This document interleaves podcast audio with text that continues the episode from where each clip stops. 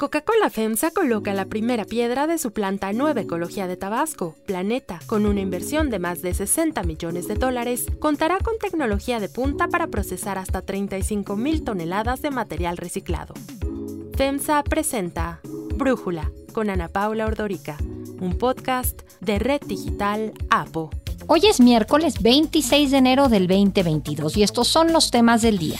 Un ministro de la Suprema Corte propone modificar la pregunta que se realizará en la consulta de revocación de mandato para garantizar que el ejercicio no se vuelva una ratificación de López Obrador.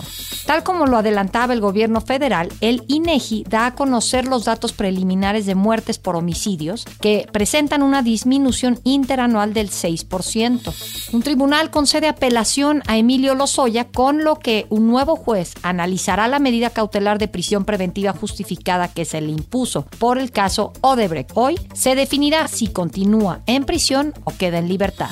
Un tribunal de apelación de Estados Unidos confirmó la sentencia de cadena perpetua impuesta a Joaquín El Chapo Guzmán pese a los argumentos de su defensa. Pero antes vamos con el tema de profundidad. Aquí lo primero es el bienestar del pueblo en la agenda.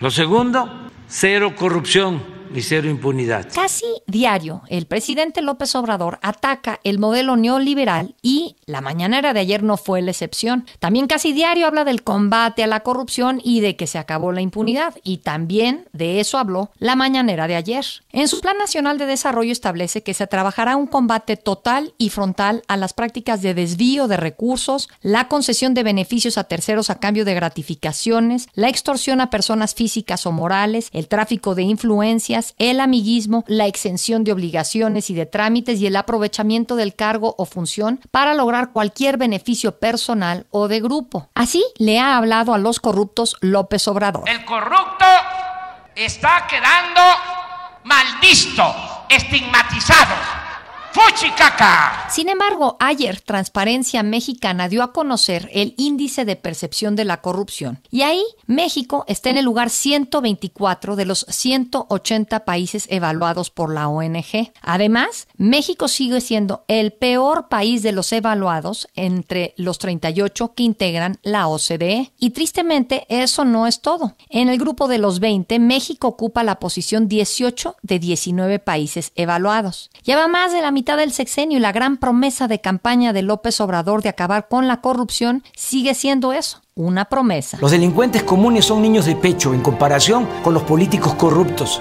Se roban 500 mil millones cada año. Por esa corrupción hay pobreza. El triunfo de López Obrador en el 2018 se dijo de manera recurrente que se debió en gran parte al hartazgo que había en la sociedad mexicana ante la enorme corrupción y la impunidad que la acompañaba. En el índice de percepción de la corrupción del 2017, México estaba en el lugar 135 de 180 países. Un año antes, en el 2016, México estaba en el lugar 123. Así, en tan solo un año, la percepción de corrupción aumentó 12 puntos. Es por eso que en el primer año de gobierno de López Obrador, el 52% de los mexicanos confiaban en que la corrupción disminuiría durante el sexenio. Y es que así lo ha prometido el presidente en varias ocasiones. Está escrito, no se tolera la corrupción, la impunidad, ni de mi familia. No obstante estas promesas presidenciales, hoy los números son diferentes, ya que se estancó la percepción de la corrupción. México mantuvo una calificación de 31 puntos, la misma que en el 2020. Estos 31 puntos son en una escala que va de 0 a 100, en donde 100 sería la mejor calificación posible. Y bueno, pues estamos sumamente reprobados, lo cual nos sorprende si vemos que ante actos probados de corrupción, de desvío de recursos, el presidente ha decidido cobijar y defender a sus cercanos. Está el caso desde sus hermanos hasta la más reciente defensa a la actual secretaria de Educación, Delfina Gómez, después del fallo unánime del Tribunal Electoral del Poder Judicial de la Federación respecto a las cuotas que le descontó a los trabajadores de la alcaldía de Texcoco cuando ella la encabezaba y desvió el dinero a Morena, que en ese entonces estaba buscando conseguir su registro, y a su candidatura a una diputación federal. Expresar nuestra solidaridad con la maestra Delfina, porque hay una campaña en su contra. El análisis.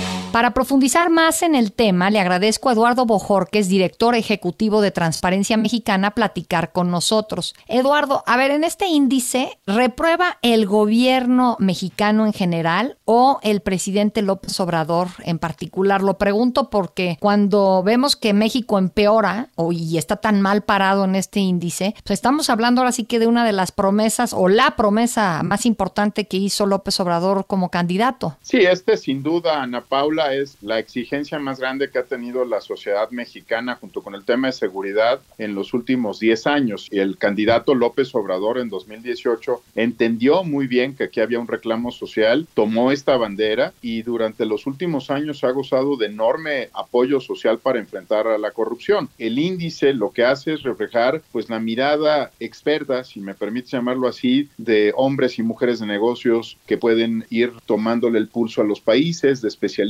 analistas de riesgo financiero, académicos, que con una visión informada pues van viendo si el país se mueve en ese sentido. No es un índice sobre López Obrador, pero como jefe del Estado y del gobierno mexicano, pues es inevitable que habiendo asumido ese compromiso con el electorado en 2018, también sea un termómetro que está midiendo su gestión. ¿Y en dónde es en donde se percibe más corrupción? ¿En qué áreas es en donde se ve más afectada Mira, en los últimos años este índice tuvo primero una, se detuvo una caída, hay que decirlo, en el primer año, digamos, de la administración López Obrador se detiene la caída que venía ocurriendo en estos índices en la administración Peña. En el segundo año de gobierno empieza a mejorar, se mejora ocho lugares, pero lo que nos está mostrando esta edición 2021 es que nos estancamos en la posición 31, que nos deja, por ejemplo, en, el, en comparación a otros países, en el lugar 124 de 180 países. ¿Qué podría explicar que ya no se siga moviendo, que no siga mejorando el, este índice de percepción de la corrupción? Varios factores. Mira, en los estudios que se han hecho al respecto, el primer tema es que tenemos muchos casos abiertos, Ana Paula, muchas carpetas abiertas, mucha discusión sobre los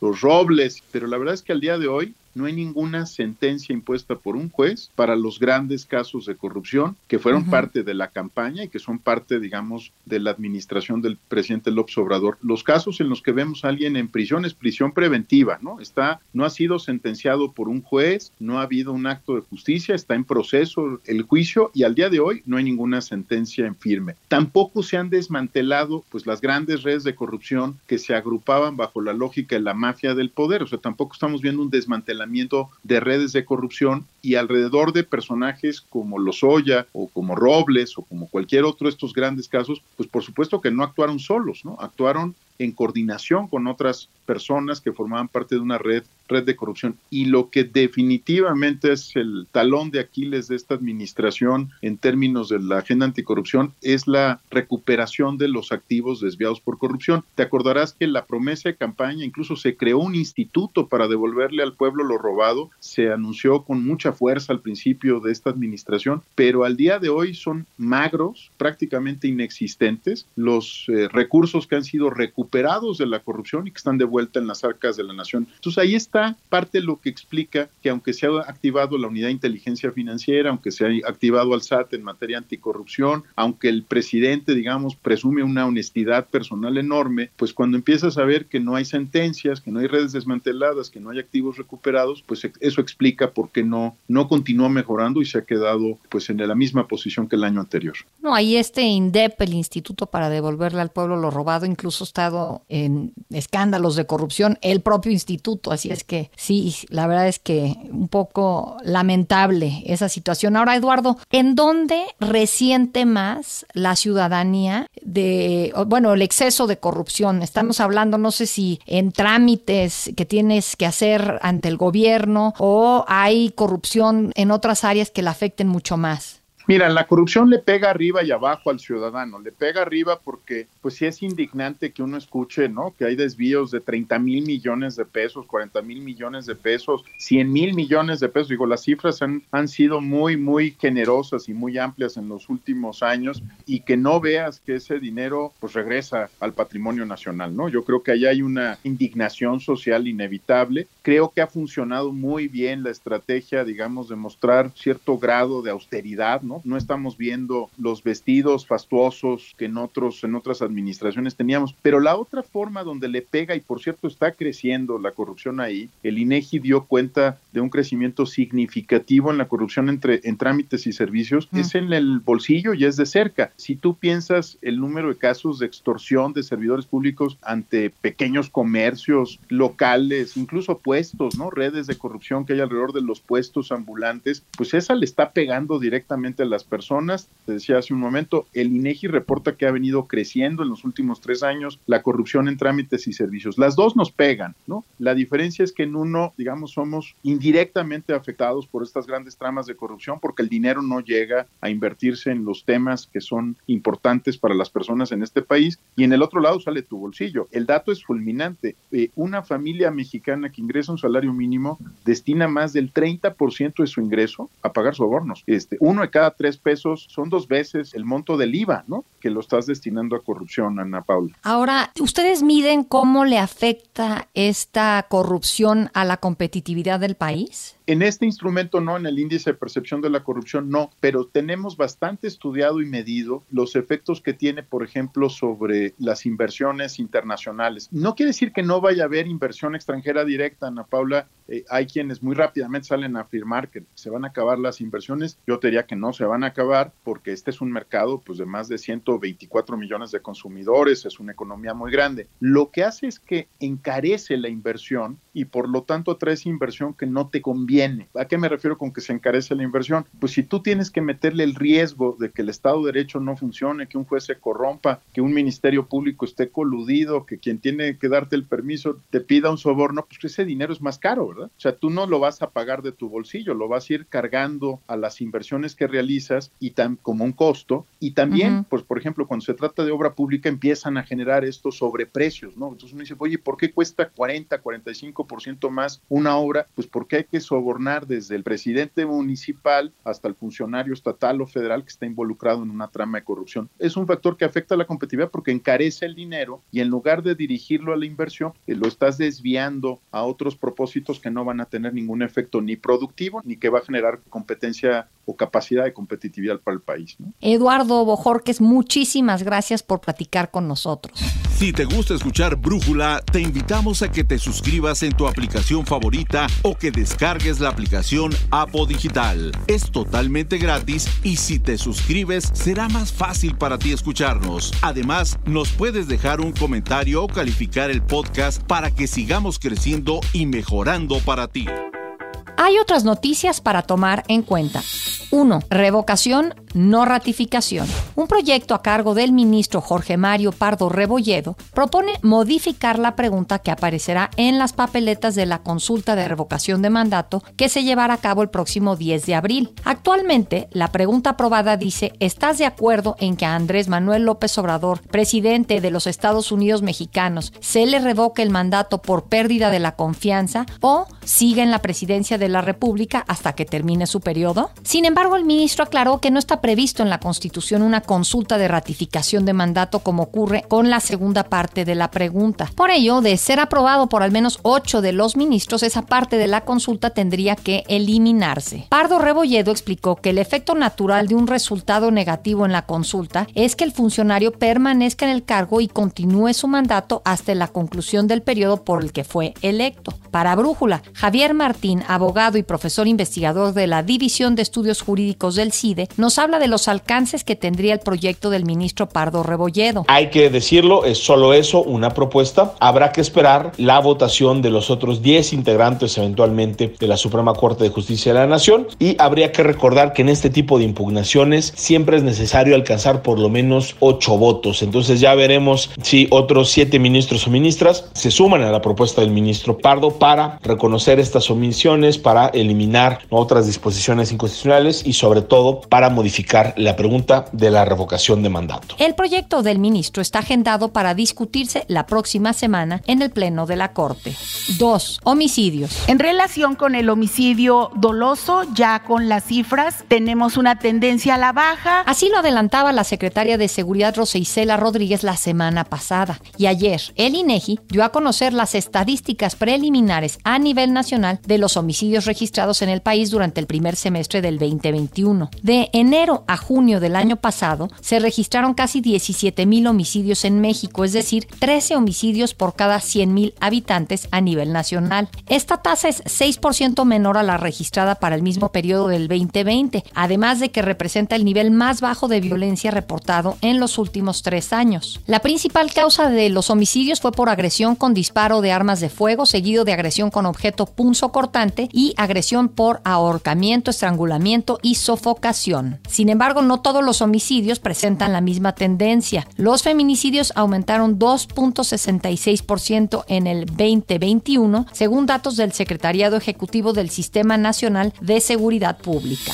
3. Lozoya. Emilio Lozoya, exdirector de Pemex, acusado de delitos de corrupción por el caso Odebrecht, ganó ayer una apelación en contra de la prisión preventiva justificada que se le impuso a finales del año pasado, lo que podría abrirle la puerta para salir de prisión y enfrentar su caso en libertad. La magistrada Isabel Porras consideró que el juez de control Artemio Zúñiga no fundamentó de manera correcta su decisión de imponerle la prisión preventiva, por lo que ordenó se lleve a cabo una nueva audiencia en la que se revise la petición de la Fiscalía General de la República y de la Unidad de Inteligencia Financiera, quienes solicitaron este cambio en la medida cautelar. Ahora hay dos opciones. Si el juez que celebre la audiencia, que podría ser el mismo Zúñiga, resuelve no aplicar la prisión preventiva, Emilio Lozoya quedaría en libertad, pues es el único caso que lo tiene tras las rejas, ya que en el caso de agronitrogenados, Lozoya ya había conseguido echar abajo la medida. Si se considera procedente la prisión preventiva, deberá ser fundamentada adecuadamente. La audiencia en la que se definirá el futuro de Emilio Lozoya se tiene programada para hoy a las 13.30 horas. Para Brújula, Arturo Ángel, periodista, colaborador de Animal Político, nos habla sobre lo que implica esta decisión del tribunal y qué se espera de la audiencia de hoy. A diferencia de lo que sucedió el fin de semana pasado cuando un tribunal de plano decidió que no era procedente dejar a prisión preventiva a Lozoya por el caso de agronitrogenados, esta planta chatarra que le vendió Altos Hornos a Pemex cuando Lozoya era director de esa empresa, un tribunal, una magistrada, la magistrada Isabel Porras, ha decidido sí concederle la apelación de Emilio Lozoya, pero ella no ha querido tomar la decisión de si debe quedar libre o no, sino le ha remitido al juez que es responsable del caso la decisión, pero sí le ha instruido que lo tiene que revisar muy bien. Lo que han encontrado los tribunales es que el juez pues no actuó debidamente al haber impuesto estas medidas de prisión preventiva a Lozoya, pues consideran que pues como ha argumentado los abogados del exdirector de Pemex, él nunca violó las medidas que se le pusieron en un inicio. Hay que recordar que él tenía un brazalete electrónico, que tenía la obligación de firmar cada mes en el reclusorio, aunque lo hace a distancia, y Lozoya cumplió a pie de la letra con esos requisitos. Los abogados del exdirector de Pemex argumentan que fue la foto en un restaurante de Polanco que se difundió en octubre del año pasado y que gozó un escándalo, lo que cambió, digamos, el ánimo de la fiscalía y en una especie de castigo decidieron cambiarle esas medidas cautelares y meterlo a la cárcel. Pero argumentan los abogados que eso no es suficiente,